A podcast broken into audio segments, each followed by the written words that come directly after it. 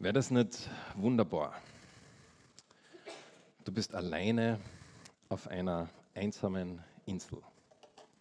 Irgendwo in der Karibik, die Sonne scheint, ähm, es gibt super Essen dort oder vielleicht ist keine Menschenseele dort.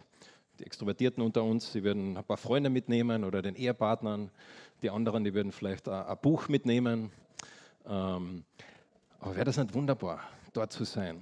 Auf so einer Insel, ganz alleine, weg von den Sorgen des Alltages, weg von irgendwelchen Problemen in der Arbeit, weg von vielleicht den Kindern, die es gerade wirklich nicht einfach ist, weg von der Uni, wo einfach viel Stress ist, irgendwo allein auf einer Insel.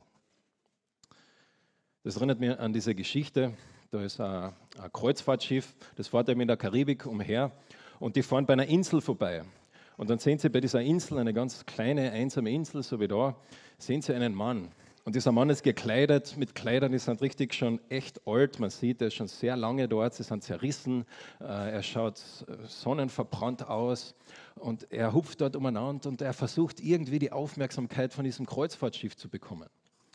Und also ein Passagier, der sieht das und der sagt dann, du Kapitän, äh, was ist mit dem da, warum äh, wuchtelt der da so umeinander? Dann sagt der Kapitän, ja, der freut sich jedes Mal, wenn wir da vorbeifahren. Eine Insel ist ein schöner Ort, um für kurze Zeit dort zu sein und aufzudanken, aber es ist kein schöner Ort, um dort zu leben. Es ist kein schöner Ort, um dort bleiben zu sein. Und auch in unserem Glauben sind wir keine Insel. Wir sind keine Einsiedler. Wir leben nicht alleine. Und heute tauchen wir ein in diesen letzten Teil von diesem Kolosserbrief. Wir sind in dieser Reihe, wo wir durch dieses Buch äh, an die äh, Kolosser ähm, durchgehen. Und in diesem letzten Teil, äh, man könnte da schnell drüber lesen und ja, der sagt halt ein paar Grüße und so weiter und fertig. Aber da steckt so viel drin und da möchte ich mit euch heute eintauchen, weil Paulus wird uns nämlich zeigen, dass wir als Christen, du und ich, nicht allein leben. Dass wir nicht allein leben, sondern dass wir einander brauchen, dass wir miteinander brauchen, dass Gott uns zusammengestellt hat. Und so, wenn du eine Bibel da hast, dann schlag auf den Kolosserbrief, Kapitel 4. Wir lesen dann ab Vers 2. Der Paulus ist gerade fertig geworden. Er hat an die, die Familien geschrieben, an die Väter, an die, an die Kinder, hat die verschiedenen Teile angeredet der Familie. Und jetzt redet er wieder zu allen. Aber er redet zu Christen. Also wenn du ein Christ bist heute Morgen, du sitzt da, dann darfst du dich jetzt auch angesprochen fühlen. Äh, wenn du kein Christ bist, dann schön, dass du da bist. Du kannst gerne zuhören, super. Ähm, aber er redet da zu Christen. Und was sagt er zu diesen Christen? In Kolosser 4, Vers 2, da sagt er folgendes. Er sagt, betet mit aller Ausdauer, voll Dankbarkeit gegenüber Gott und ohne in eurer Wachsamkeit nachzulassen. Also, er sagt Ihnen ganz am Ende von diesem Buch nochmal das, was einem wirklich wichtig ist. Das, was er Ihnen noch wirklich einmal mitgeben möchte. Teilweise hat er diese Dinge schon einmal gesagt, aber so wie bei jedem äh, ähm, Gespräch oder was, wenn dir noch was wirklich wichtig ist, dann sagst du es am Ende noch einmal. Du erwähnst es noch einmal, du, du betonst es noch einmal, dass der das wohl wirklich verstanden hat. Und Paulus sagt da, betet. Und er betet und betet nicht einfach irgendwie, sondern er sagt drei Sachen, wie sie beten sollen. Er sagt, betet mit Ausdauer.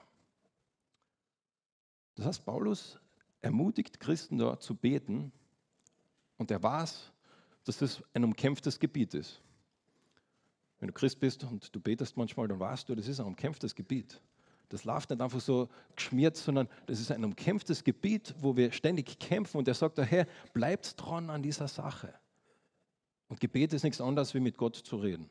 Er sagt, bleibt dran, mit Gott zu reden. Redet mit eurem Vater. Ihr braucht es. Betet mit Ausdauer. Und dann zweitens, betet voll Dankbarkeit. Das hat er jetzt schon oft gesagt, äh, wo er sagt, hey, betet voller Dankbarkeit. Eure Gebete und euer Leben soll nur so übersprudeln. Äh, letzte Woche haben wir über diesen Jesus-Sprudler geredet. Das soll nur so außersprudeln. Betet voller Dankbarkeit. Und dann drittens, ohne in eurer Wachsamkeit nachzulassen. Und der Gedanke da ist wirklich, äh, stell dir ein, ein, Schloss vor oder, oder ähm, eine Ummauerung und dort oben steht ein, ein Wachmann und der schaut aus und der ist wachsam. Der ist dafür verantwortlich, wenn irgendwer kommt, äh, dass er die anderen aufweckt und dass da nichts passiert. Und Paulus sagt, betet in euren Gebeten, seid wachsam. Das heißt, wieder dieser Gedanke, dass unsere Gebete umkämpft sind, dass es etwas ist, was uns auch etwas kostet, etwas, wo wir etwas hineinstecken müssen. Den gleichen Gedanken verwendet er im ersten, oder der gleiche Gedanke, gleiche Wort im ersten Petrus, wo es heißt, seid wachsam, denn der Teufel, Satan, geht umher wie ein brüllender Löwe. Dieser ähnliche Gedanke wird da verbunden. Und Paulus weiß das und er weiß das, dass wir Ermutigung brauchen. Und deshalb ermutigt er sie und sagt, hey, bleibt dran an dem. Ich möchte Gott uns heute sagen, hey, bleibt dran an diesem Thema. Betet. Und er beschreibt es dann noch weiter. Er sagt dann, Vers 3, tretet auch für uns ein, wenn ihr betet. Bittet Gott, uns eine Tür für seine Botschaft zu öffnen, dann können wir das Geheimnis weitergeben, das Christus uns enthüllt hat und für das ich im Gefängnis bin. Der Paulus ist im Gefängnis. Er sitzt in Rom im Gefängnis. Und er sagt ihnen jetzt, hey, betet, bleibt dran an diesem wichtigen Thema. Und dann sagt er, ja, betet auch für mich. Und jetzt könnte man denken, ja, betet, dass meine Gefängnistüren aufgehen, dass äh, ich da rauskomme. Aber er betet für andere Türen. Er betet und er sagt, betet, dass die Tür aufgeht, dass ich anderen von Gott erzählen kann. Dass ich diese geniale Message, dass Gott uns liebt, dass Gott auf diese Erde gekommen ist, dass Gott Mensch geworden ist, was wir da feiern, dass ich das anderen erzählen kann. Dass Gott mit dir und mir eine Beziehung haben möchte. Er sagt, betet dafür, dass ich dieses Geheimnis, er nennt das da Geheimnis, weitergeben kann. Und er sagt dann noch was, betet für mich auch noch für folgende Dinge. Betet, dass ich meinen Auftrag erfüllen kann und dass ich dieses Geheimnis klar und verständlich ausdrücken kann. Also, er betet, dass es etwas ist, was er ganz klar kommunizieren kann. Dass es etwas ist, was er ähm, gut anderen Menschen erzählen kann. Und der Paulus, das ist ein erfahrener Mann. Wenn du die Apostelgeschichte liest, du könntest du denken, wow, das ist der, dieser Superhero und der, der, der kann alles und der braucht niemanden und der Go-Getter. Und aber er sagt, hey, betet für mich. Ich brauche euch. Der Paulus weiß, er ist kein Einsiedler auf irgendeiner Insel, sondern er weiß, er braucht die Gebete von anderen Menschen. Und wie oft schon in meinem Leben denke ich mir, ah, das, das kann ich, das weiß ich. Ah, da brauche ich keine Fragen, das, das schaffe ich schon. Verlass uns auf uns selber. Aber Paulus sagt da, hey, vor allem in diesen Themen, wo es um, äh, um Ewigkeitswert geht, sagt er, hey, wir sind zusammengestellt, wir brauchen einander. Und wenn du nichts anderes tust, als nur zu beten, wir brauchen das. Gott hat uns zusammengestellt. Das Gebet ist mächtig. Und dann, nachdem er sie um Gebet gebetet hat, also gebeten hat, äh, dieses Gespräch mit Gott, redet er jetzt dann um das, zum Gespräch zu anderen Menschen. Und er gibt ihnen ein paar, ein paar ähm, Aufforderungen mit zum Gespräch mit anderen Menschen. Sagt er folgendes: Sagt er, verhandelt euch klug, verhaltet euch klug im Umgang mit denen, die nicht zur Gemeinde gehören. Wenn sich euch eine Gelegenheit bietet, euren Glauben zu bezeugen, dann macht davon Gebrauch. Also in anderen Worten, er sagt, hey, seid klug, wenn ihr mit Leuten redet, die nicht Christen sind. Äh, verhaltet euch klug, geht gut damit um, mit solchen Situationen. Und wenn sich eine Gelegenheit bietet, Glauben zu erzählen, dann erzählt es. Es ist fast so, so, so einfach, dass es fast schon ironisch ist, oder? Äh, manchmal haben wir alle möglichen Strategien und Wege und so weiter. Äh, und er sagt einfach, hey, wenn, wenn Gott dir ein Gespräch, Möglichkeit gibt, erzähl doch. Da war ich in Wien äh, bei einer Verhandlung mit jemandem und dann die Person wird, wird verhört äh, drinnen und ist eine Begleitperson dabei und wir sitzen vorn draußen und ich überlege mir, was sage ich jetzt und so weiter. Da fange ich an, mit der Person zu reden und auf einmal redet man über den Glauben. Da kommt jemand zu mir und kauft etwas bei Willhaben und dann äh, kommen wir ins Gespräch und dann kann ich ihn einladen zur Gemeinde. Da läutet die Nachbarin bei mir an und sagt, boah, mein Auto ist äh, kaputt, äh, kannst du mir helfen, meinen Hund abzuholen, der ist bei der Freundin drüben. Okay, ich hätte eigentlich bessere Dinge zu tun gehabt, aber ja, passt, gehen wir halt. Habe ich ihr geholfen und dann im Auto, ganz natürlich ergibt sich das Gespräch, mit dir zu reden. Ich habe diese Gespräche nicht gesucht. Das hat sich einfach ergeben. Gott hat es in meinen Weg gelegt. Ich habe einfach geredet. Und Paulus sagte genau das Gleiche. Er sagt, seid klug und wenn es sich Gelegenheit gibt zu reden, dann redet. Und ganz wörtlich, äh, das wird da ein bisschen anders übersetzt, aber ganz wörtlich heißt der Gedanke da, kauft eure Zeit aus. Das so wie, er sagt da, so wie du gehst am Marktplatz und du kaufst da deine Tomaten und du kaufst da dein Fleisch und so weiter und deine Eier und dann sagt er, kauf deine Zeit. Kauf deine Zeit aus. Jeder von uns hat einen, einen Onkel oder einen Opa oder eine Mama, die sagt, ja, die Zeit vergeht so schnell. Du musst gleich schauen, die Kinder sind gleich groß. Und dann bist du 30 und dann bist du 60 und dann ist vorbei. Kennst du ja solche Leute? Vielleicht bist du derjenige, der äh, das anderen erzählt, aber diese Opas und Onkels und Mamas, die, die haben etwas verstanden. Wir haben nur eine limitierte Zeit auf dieser Welt. Wir haben nur eine limitierte Zeit auf dieser Welt. Und der Paulus sagt, hey, kauf diese Zeit aus. Kauf sie aus. Und ich denke, wir sind das so herausgefordert in unserer heutigen Zeit, weil alles in unserer Welt ringt um unsere Zeit. Alles. Äh, es gibt immer was zu tun, der Hornbach hat recht. Gell? Äh, es gibt immer was zu tun am Haus, es gibt immer was zu tun, was man noch in der Arbeit machen könnte. Es gibt immer jemanden, den man einladen könnte. Es gibt immer einen Dienst in der Gemeinde, den man auch noch tun könnte. Es gibt einfach immer was zu tun. Kauft eure Zeit aus. Ich habe vor ein paar Monaten äh, war ich an einer Freizeit als Redner mit den Jugendlichen von Kärnten und wir haben über Social Media geredet. Und wisst ihr, was interessant ist? Äh, Social Media, diese verschiedenen Kanäle, äh, was auch immer du bevorzugst, aber die haben das verstanden. Die haben verstanden, dass Zeit Geld ist. Was du es gewusst? Deine Zeit ist Geld wert online.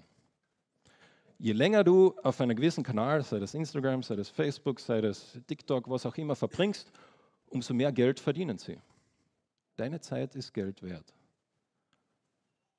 Und Paulus sagt das Gleiche. Deine Zeit ist so wertvoll. Kauf sie aus. Kauf sie aus für das, was, was zählt, was wichtig ist. Und so, dann geht er noch weiter und er sagt, wenn ihr also mit diesen Menschen redet, in dieser Welt, in dieser Zeit, die ihr habt, dann sagt er, eure Worte sollen immer freundlich und mit dem Salz der Weisheit gewürzt sein. Und dann werdet ihr auch verstehen, jeden, der mit euch redet, eine angemessene Antwort zu geben. Ich finde das Bild so, so faszinierend. Da sagt er, eure Worte, er redet also zu diesem Gespräch mit anderen, sagt er, sollen immer freundlich oder wortwörtlich voller Gnade sein, mit dem Salz der Weisheit gewürzt. Vielleicht kennst du die Situation, du bist irgendwo eingeladen äh, zu jemandem, äh, du kennst die Person nicht so gut, aber das erste Mal bist du dort und du setzt dich hin und es gibt Reisfleisch und dann du fängst an zu essen und du merkst schon beim ersten Bissen, oh weh also das schmeckt wie Granit. Ah, das kann man wirklich nicht essen. Da ist absolut kein Geschmack drin. Da fällt das Salz. So, jetzt hast du zwei Optionen. Die eine Option ist, du äh, tust einfach so, als wäre nichts gewesen und du isst den Teller ab und das wird schon irgendwie durchgehen. Gell? Eine Option. Die zweite Option ist, du fragst nach Salz. Und dadurch eventuell, äh, vielleicht beleidigst du die Person, weil du kommunizierst damit, das Essen ist nicht gut und so weiter.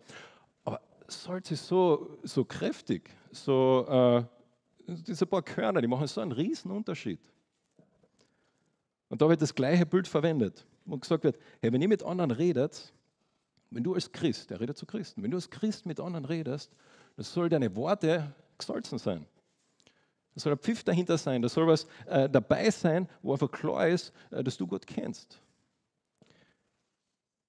Gestern war eine Veranstaltung, wo wir äh, mit einer christlichen Nationalratsabgeordneten geredet haben, der Gudrun Kogler.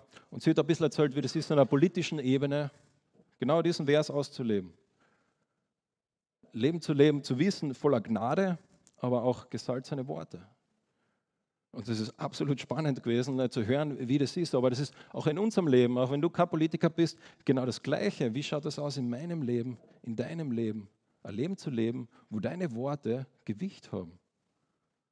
Nicht, weil du so eloquent bist, sondern weil Gott hinter dir steht. Weil du was zu sagen hast, weil Gott was zu sagen hat durch dich. Und das Spannende mit dem Salz ist, es gibt da zu wenig Salz und es gibt zu viel Salz. Gell? Also ein Essen mit zu wenig Salz, das kennen wir alle, gell? Salz mal da ein bisschen nachpasst. Gell? Aber manche von uns, die sind vielleicht so, die nehmen dann das Salz und die schütten es dann richtig drauf und dann kannst du es auch nicht essen. Vielleicht kennst du solche Leute auch im Leben, äh, zu denen gehst du und sie ähm, sie können gar nicht anders. Und wenn du irgendwas sagst, dann kommen sie gleich mit einem Bibelwort und sagen dir gleich, was du tun sollst und wie das ist. Und, und wenn jemand reinkommt und sie sehen irgendwas und sie prangern es gleich an, äh, sind wie wandelnde Salzsäulen, die umherspazieren. Aber Paulus sagt da, seid Leute, die mit Weisheit, gesalzener Weisheit leben, aber auch voller Gnade. Voller Gnade. Und du kannst beide Seiten von diesem Pferd runterfallen. Du kannst auf dieser einen Seite runterfallen, wo du einfach nie über deinen Glauben redest, wo deine Worte salzlos sind. Wo nichts dahinter steht, wo du nur, wenn du absolut gezwungen irgendwo in die Ecke gedrängt wirst, äh, bezeugst, dass du ein Nachfolger Jesus bist. Oder du kannst auf der anderen Seite von diesem Pferd runterfallen, wo du ganz schnell dabei bist, irgendwelche anderen äh, Dinge, Weisheiten weiterzugeben und, und andere vielleicht zu verurteilen oder Dinge zu sagen, ähm, wo Paulus sagt, hey, deine Worte sind, sollen auch voller Gnade sein.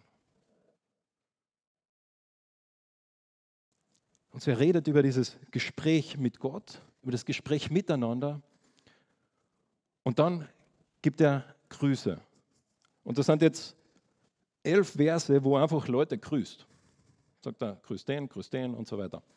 Und da können wir jetzt sagen, naja, äh, liest man halt schnell drüber, es sind halt ein paar Leute und so weiter. Ja, genau, interessant. Aber da steckt so viel drin. Da steckt so viel drin. Und so wie wir lesen in Vers 7 weiter, äh, wo es dann heißt, über meine persönliche Situation wird euch Tychus, äh, Tychicus berichten, unser geliebter Bruder und mein treuer Helfer und Mitarbeiter im Dienst für den Herrn. Wenn ich ihn zu euch schicke, dann genau aus diesem Grund. Ihr sollt erfahren, wie es um uns steht und sollt durch seinen Bericht, äh, Besuch gestärkt und ermutigt werden. Dieser äh, Tychicus, äh, das war ein Freund von Paulus, mit dem war er unterwegs, ein Mitarbeiter. Ähm, wir lesen in der Apostelgeschichte, dass er an verschiedenen Stationen in seinem Leben war, jemand, den Paulus sehr wertgeschätzt hat. Äh, und er schickt ihn dorthin. Das war in der Dike so, du hast nicht, bist nicht zur Post gegangen, hast den Brief eingeworfen und der ist dann nicht irgendwie hinkommen, sondern du hast jemanden persönlich, den du kennst, hingeschickt. Und dieser Tychicus war der Briefträger und hat den überbracht. Und so wir sehen, Paulus ist connected mit diesen Christen in Kolossee. Er ist verbunden mit ihnen. Er hat gewusst, er ist nicht allein und er wollte, dass sie wissen, wie es ihm geht. Und genau umgekehrt hat er von ihnen gehört, wie es ihnen geht. Er war kein Einzelner allein auf einer Insel, sondern Gott hat ihn nur reingestellt mit diesen anderen Leuten, unter anderem auch mit diesem Tychicus. Und dieser Tychicus ist mit jemand anderem gemeinsam gekommen. Da ist ein Onesimus, zusammen mit ihm wird Onesimus reisen unser treuer und geliebter Bruder, der ja aus Kolossee kommt und somit einer von euch ist. Die beiden werden euch alles mitteilen, was es von hier zu berichten gibt. Dieser Onesimus äh, hat auch eine eigene Geschichte, der hat sogar ein eigenes Buch, was wegen ihm geschrieben worden ist. Es war ein Sklave, äh, der zum Paulus gekommen ist und beim Paulus ist er Christ worden. Und dann hat der Paulus einen Brief geschrieben an seinen Herrn und seinen Besitzer und gesagt, Herr, der ist bei mir Christ worden, wenn er zurückkommt, dann betrachte ihn als deinen Bruder. Und den schickt er jetzt mit. Der, der, sein Herr war ein Kolossee, der Herr vom Onesimus, den schickt er mit. Und diese zwei gehen dorthin und jetzt richtet er noch Grüße aus. Er richtet Grüße aus von ganz verschiedenen Personen. Zum einen vom Aristarch, mein Mitgefangener, und Markus, der Vetter von Barnabas, lassen euch grüßen. Was Markus betrifft, habt ihr bereits Anweisungen erhalten. Wenn er zu euch kommt, heißt ihn herzlich willkommen. Der Aristarch ist auch ein ganz entspannender, der auch war viel mit dem Paulus unterwegs. Der hat erlebt, wie sie in Ephesus waren und die Menschen haben einen riesen Tumult gemacht und äh, sie haben ganz große Schwierigkeiten gemacht, sind da zusammengebracht worden in eine große Menschenmenge und es hat echt nicht gut ausgeschaut und der hat das miterlebt mit dem Paulus. Er ist mit ihm äh, auch in Jerusalem gewesen und dann auch mit ihm gegangen nach Rom und war ein Mitgefangener mit ihm. Ein guter Freund. Und Markus, ich finde es eines der spannendsten Sachen, dass dieser Vers da drin steht. Vielleicht kennst du diese Geschichte in der Apostelgeschichte, der, der Paulus und der äh, Barnabas, die haben einen echten Streit. Also wenn du das liest, dann denkst du, boah, da sind aber echt die Fetzen geflogen. Und die haben einen echten Streit gehabt und der Grund war dieser Markus. Weil der Markus hat in einer gewissen Situation gesagt, na, ich gehe da nicht mit. Und der Paulus hat dann echt ein Problem mit ihm gehabt. Und so Barnabas hat gesagt, wir nehmen ihn mit. Der Paulus hat gesagt, na, wir nehmen ihn nicht mit. Und die sind auseinandergegangen. Sie haben sich getrennt. Und jetzt, zehn Jahre später, redet der Paulus über diesen Markus. Und er sagt, hey, ähm, der Markus kommt mit. Und später im Timotheusbrief sagt er noch einmal, das ist eine andere Situation, aber da sagt, schreibt er zu Markus und sagt, hey, komm her, du bist sehr hilfreich für mich. Wir sehen wie vorher diese Beziehung mit äh, Paulus und Markus, die war zerstört, da war Streit. Ja, das gibt es auch unter Christen, unglaublich schwer vorzustellen. Gell? Aber auch unter Christen gibt es Streit. Aber wir sehen da ein Beispiel, wo jemand, die sind wirklich auseinandergegangen, die haben sich getrennt und dann sehen wir später, wie er sagt, hey, der ist mir so wertvoll, bitte schick ihn wieder her, ich brauche ihn. Was für ein Bild von Vergebung. Was für ein Bild von einem Miteinander. Gott hat uns zusammengestellt und das bringt Schwierigkeiten. Das stimmt. Aber es ist möglich durch Jesus Christus, durch die Vergebung, die er schenkt. Und ebenfalls grüßen lässt euch Jesus, der auch Justus genannt wird. Äh, Jesus war ein ganz normaler Name, so wie Johannes heutzutage. Ähm, er ist vom jüdischen Volk, äh, sind diese drei die einzigen, die mit mir für das Reich Gott hier arbeiten. Sie sind mir ein großer Trost geworden. Und so hat so diese, diese drei Juden und jetzt hat er noch drei Griechen mit griechischen Hintergrund, die auch mit ihm gemeinsam arbeiten. Da schreibt er über Epaphras, der lässt euch auch grüßen. Er ist auch einer von ihnen. Dieser Diener von Jesus tritt als ein unermüdlicher Kämpfer ein, indem er darum betet, dass ihr auch als geistliche reifen Menschen äh, euch bewährt, deren ganzes Leben mit Gottes Willen übereinstimmt. Und ich weiß, wie viel Mühe Epaphras für euch und für die Gläubigen in Laodicea und Hierapolis auf sich nimmt. Ich kann es bezeugen. Ein weiterer Typ, der Epaphras, war aus Kolossä. Wir wissen nicht viel über ihn. Es ist aber sehr wahrscheinlich, dass ähm, er dort auch eine leitende Rolle gehabt hat. Manche denken aber vielleicht der Gründer der Gemeinde dort. Ähm, und er schreibt, äh, lass ihn grüßen. Und er beschreibt ihn auf so eine interessante Art und Weise. Er sagt, er ist ein Diener von Jesus Christus. Das einzige Mal, wo dieser Begriff verwendet wird, abgesehen von Paulus und von Timotheus, nur über eine Epaphras. Er tritt als ein unermüdlicher Kämpfer ein.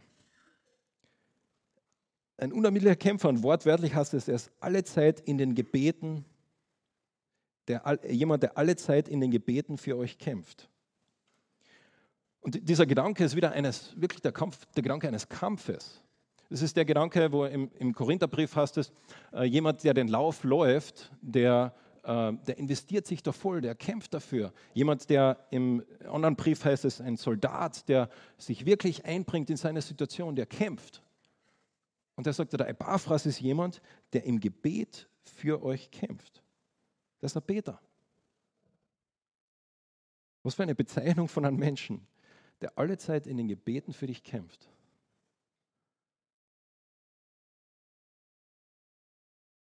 Gestern war, oder momentan ist ja die WM. Gestern hat Argentinien gegen Mexiko gespielt. Und nach 60 Minuten hat es nicht so gut ausgeschaut für Argentinien. Ähm, vielleicht waren sie draußen gewesen. Hätten sie ja sagen können, na, jetzt ist ja schon vorbei. Die letzten 30 Minuten, na, gehen wir heim. Nie und nimmer würden sie auf diesen Gedanken kommen. Sie haben gesagt, jetzt erst recht, jetzt geben wir Gas, wir kämpfen weiter, wir bleiben dran. Und in den 64 Minuten ist das Tor gekommen von Messi. Aber dieser Gedanke zu kämpfen ist der Gedanke, den Paulus doch fürs Gebet verwendet, für den Epaphras, wo er sagt, Herr, das ist ein Kämpfer im Gebet. Und ich wünsche und ich hoffe, dass du solche Freunde hast, die wirklich im Gebet für dich kämpfen. Dass du jemand bist, äh, der im Gebet kämpft. Und er betet dafür, für was betet er? Er betet für geistliche Reife und dass sie Gottes Willen sehen. Können wir jetzt auch noch lange darüber reden. Er könnte über so viele Dinge beten, aber er betet dafür, dass sie reif werden. Gottes Gebet für dich ist, dass du ein reifer Christ wirst. Dass du, wenn du neu im Glauben bist, dass du wachst im Glauben. Dass wenn du schon 40 Jahre Christ bist, dass du auch dann noch wachst, dass du heranwachsen darfst und dass du zu dem Punkt kommst, wo Gottes Wille einfach das ist, was dein Wille ist, wo der übereinstimmt. Ian Bounds hat es einmal so gesagt, mit Menschen über Gott zu reden ist großartig. Aber mit Gott über Menschen zu reden ist noch größer. Man wird nie gut und mit Erfolg zu Menschen über Gott reden, wenn man nicht gelernt hat, mit Gott über Menschen zu reden. Der Paphras war jemand, der mit Gott über Menschen geredet hat. Und wir sehen da noch weitere Personen. Wir sehen Lukas, der geliebte Arzt. Das ist der, der die Apostelgeschichte geschrieben hat und den äh, Lukas-Evangelium. Wir sehen Demas, das war jemand, der später dann Schwierigkeiten gemacht hat. Wir sehen, wie sie die Geschwister grüßen in Laodicea. Äh, auch die Nympha, eine Frau, in der, in der Haus von dieser Frau war eine Gemeinde. Und dann sagt er, wenn dieser Brief bei euch vorgelesen wird, dann sorgt dafür, dass auch in der Gemeinde von Laodicea vorgelesen wird. Umgekehrt sollt ihr den Brief, den ihr nach in Laodicea geschickt habt, auch bei euch vorlesen. Und schlussendlich die letzte Person. Archippus soll dir Folgendes ausrichten. Vernachlässige den Auftrag nicht, den du als dein Diener des Herrn erhalten hast, sondern führe ihn vollständig aus. Archippus war sehr wahrscheinlich auch ein Leiter in der Gemeinde dort. Aus irgendeinem Grund, wir wissen nicht, hat der Paulus gedacht, er muss ihn ermutigen. Und er muss ihn daran erinnern, dass er einen Auftrag gekriegt hat. Und vielleicht ist das für dich heute. Vielleicht muss Gott dich daran erinnern, dass auch du einen Auftrag hast, den du als sein Diener erhalten hast.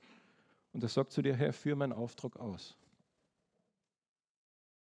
Vielleicht ist es aber auch was ganz anderes bei dir. Vielleicht siehst du dich in irgendeiner anderen dieser Personen, äh, vielleicht in dem äh, Epaphras, der wirklich im Gebet gekämpft hat. Vielleicht siehst du dich als ein Aristarch, der ein Mitgefangener war mit dem Paulus. Es sind so viele einzelne Situationen und Schicksale in diesen äh, zehn Namen und wir kennen nur ganz wenig von ihrem Leben. Wir wissen nur ganz wenig, was da passiert ist.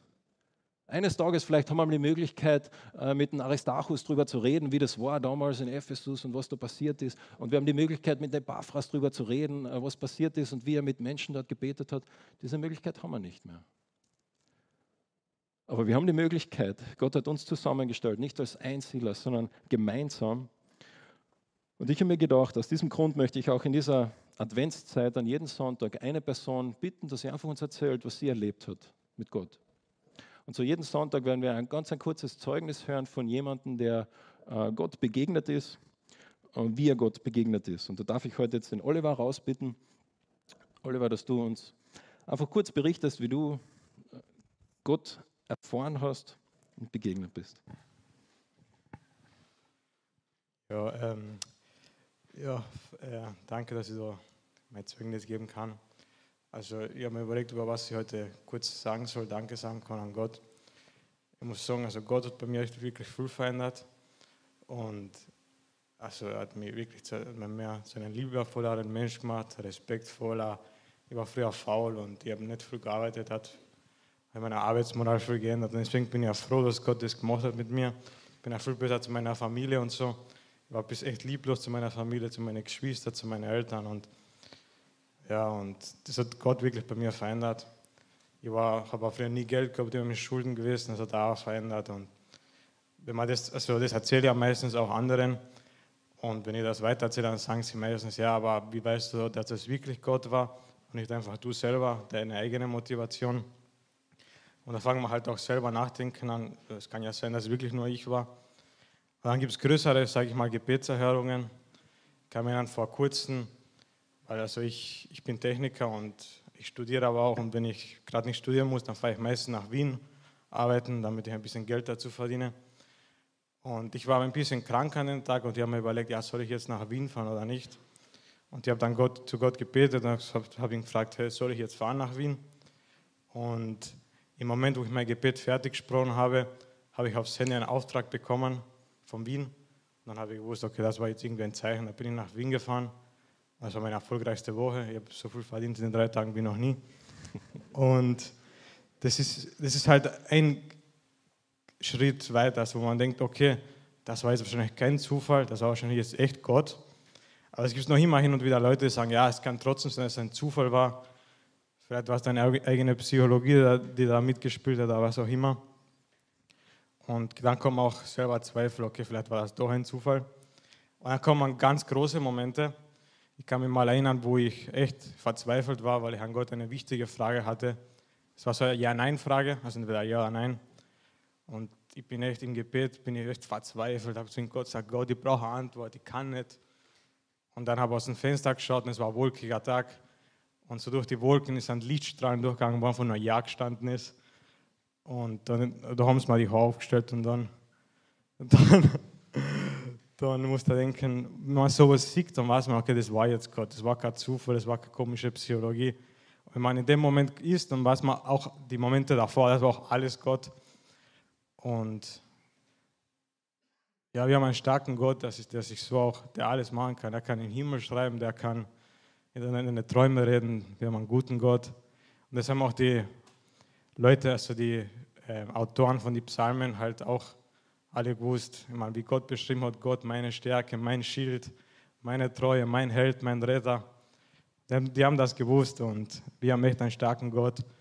Und ich sage auch dir, egal wie weit du in den Glauben bist, ob du jetzt gläubig bist, noch neu bekehrt oder noch gar nicht bekehrt, Gott steht immer vor der Tür und klopft an, an die Tür deines Herzens. Wenn du ihn reinlässt, wird er dir Sachen zeigen, die da niemand anders zeigen kann. Danke. Danke.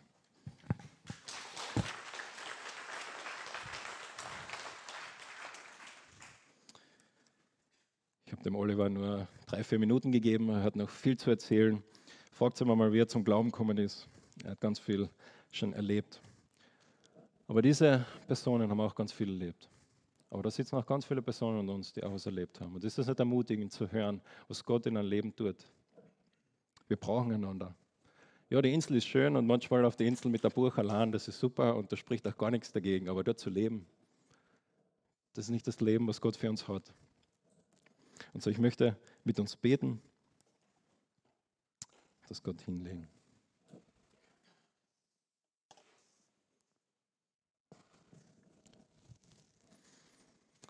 Jesus Christus, wir sagen dir Danke, dass wir gemeinsam da heute da sind, dass wir gemeinsam dich anbeten dürfen, gemeinsam aus deinem Wort hören dürfen und ein bisschen was lernen dürfen von diesen Menschen, die vor so langer Zeit gelebt haben und die dich erlebt haben, ähm, die alle ja, in gewisser Art und Weise der Person von dem Kind von Weihnachten begegnet sind, die Weihnachtsbegegnungen gehabt haben, die alle nicht dastehen würden ohne das Fest, was wir jetzt bald feiern werden. Und so wir sagen dir Danke, Vater, dass du auf diese Erde gekommen bist. Wir sagen dir Danke, dass du uns einfach so sehr liebst. Danke, dass du, ähm, ja, dass wir dir so wertvoll sind, dass du gesagt hast, ich komme. Ich komme, um Menschenleben zu mir zu ziehen und ich komme, Menschenleben zu verändern. Wir preisen dich dafür. Amen.